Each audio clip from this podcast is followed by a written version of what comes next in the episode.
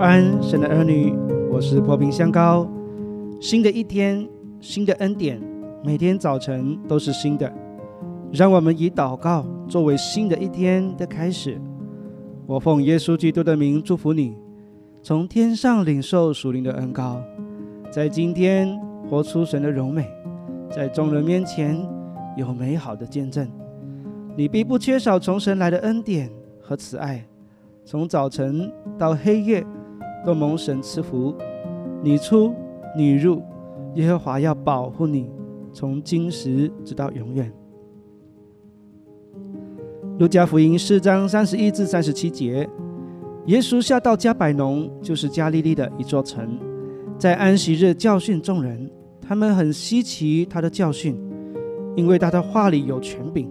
在会堂里有一个人被污鬼的精气附着，大声喊叫说：“哎，拿撒勒的耶稣，我们与你有什么相干？你来灭我们吗？我知道你是谁，乃是神的圣者。”耶稣责备他说：“不要作声，从这人身上出来吧。”鬼把那人摔倒在众人中间，就出来了，却也没有害他。众人都惊讶，彼此对问说：“这是什么道理呢？”因为他用权柄能力吩咐乌鬼，乌鬼就出来。于是耶稣的名声传遍了周围地方。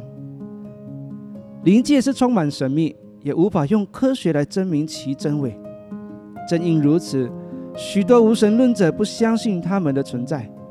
另一些人抱着宁可信其有，不可信其无的心态，敬而远之。但圣经却很真实的记录了许多个案。这只是其中之一。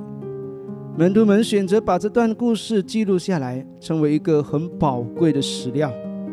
它让我们看到了邪灵与耶稣基督的对话。在这场对话中，让我们明白几项重要真理。首先，魔鬼若找到机会，就喜欢附在人的身上，将人俘虏、控制人，以及伤害人。在圣经记录的其他个案中，我们会读到魔鬼使人驼背、哑巴、伤害自己等等。可见魔鬼非常邪恶，对人充满敌意，只会伤害人，不会为人带来任何好处。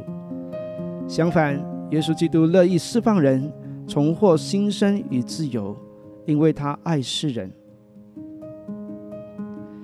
其次，让我们看到他们之间的地位差别。魔鬼主动显露自己，并问耶稣说：“你来灭我们吗？”就证明耶稣有能力灭绝他们。最后，耶稣命令他们从他人身上出来。魔鬼知道耶稣的能力，就听从吩咐，远离他人。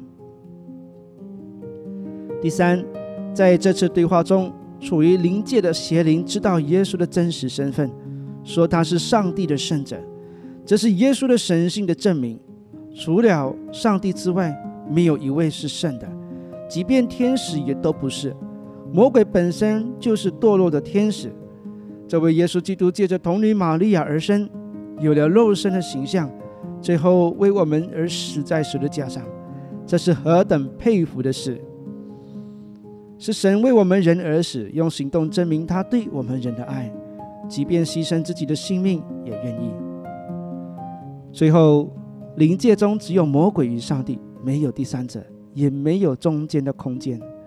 人的灵要不是进入邪灵的国，就是进入上帝的国。格罗西书一章十三至十四节，他救了我们脱离黑暗的权势，把我们迁到他爱子的国里。我们在爱子里得蒙救赎，罪过得以赦免。